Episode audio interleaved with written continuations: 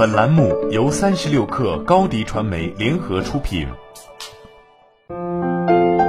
本文来自三十六氪神译局。刚进入斯坦福大学两天，埃隆·马斯克就退学了。之后，在他二十四岁时，创办了自己的第一家公司。三年后，他以三点零七亿美元的价格将其出售。这是他创业之旅的一个重大转折。在二零一七年接受《滚石》杂志采访时，特斯拉 SpaceX 的首席执行官埃隆·马斯克透露，他是被书养大的。埃隆·马斯克表示：“我小时候真的没有保姆之类的人专门照顾，只是有个管家在那里，确保我没有弄坏任何东西。我大概就是从那个时候开始试做炸药、读书、模拟造火箭的。从很小的时候起，如痴如醉的阅读就成为马斯克的一个习惯。”这个习惯在激发马斯克的雄心壮志方面发挥了关键作用。据马斯克的哥哥说，他从小就每天读两本书，并一直保持着每天阅读十小时的习惯。以下五本书是马斯克成功背后的主要灵感来源：一、沃尔特·艾萨克森的《本杰明·富兰克林：一个美国人的一生》。马斯克一直以来极为推崇的一本书是沃尔特·艾萨克森的《本杰明·富兰克林》。一个美国人的一生，艾萨克森曾以记录史蒂夫·乔布斯的生活而闻名。富兰克林是马斯克个人最喜欢的英雄之一。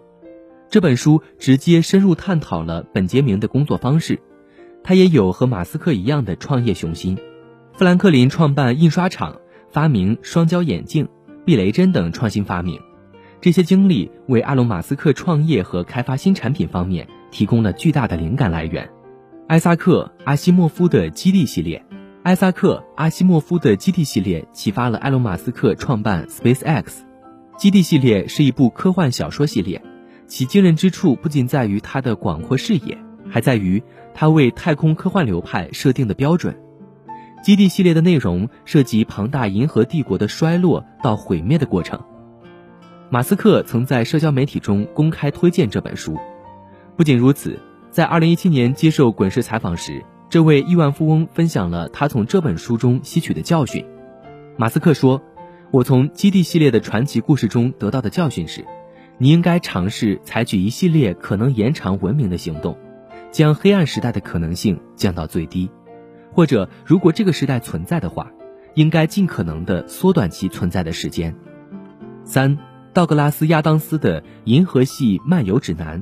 道格拉斯的系列惊悚科幻小说非常畅销。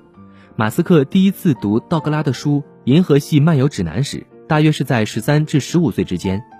十几岁时，这本书帮助马斯克塑造了他的未来，并帮助他成长为一名科技企业家。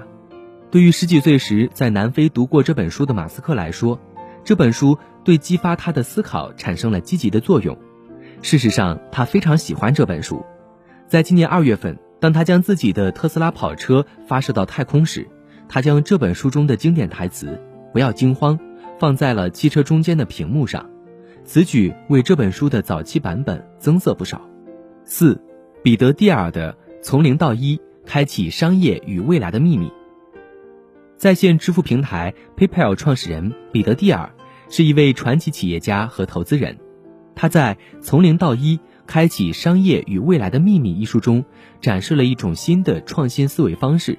马斯克自己也在创新创业的浪潮中乘风而上。他一开始创建了在线支付公司 X.com，该公司后来与彼得蒂尔联合创办的另一家公司合并，就出现了 PayPal。马斯克表示，蒂尔的书对建立成功企业的创新过程进行了有趣的探索。彼得蒂尔创办了多个具有突破性意义的公司。这本书向我们展示了如何做到这一点。五，沃尔特·艾萨克森的《爱因斯坦：生活和宇宙》，这是沃尔特·艾萨克森的另一本书，他真正启发了埃隆·马斯克。《爱因斯坦：生活和宇宙》是一部纪实小说，他把爱因斯坦描绘成一个傲慢的人物，他具有强烈的创造力和创新意识，并取得了令人难以置信的成功。爱因斯坦最著名的言论。比如，想象力比知识更重要。如果你不停止尝试，你就永远不会失败。直接呼应了马斯克对无限成功的愿景。好了，本期节目就是这样，下期节目我们不见不散。高迪传媒为广大企业提供新媒体短视频代运营服务，商务合作请关注微信公众号“高迪传媒”。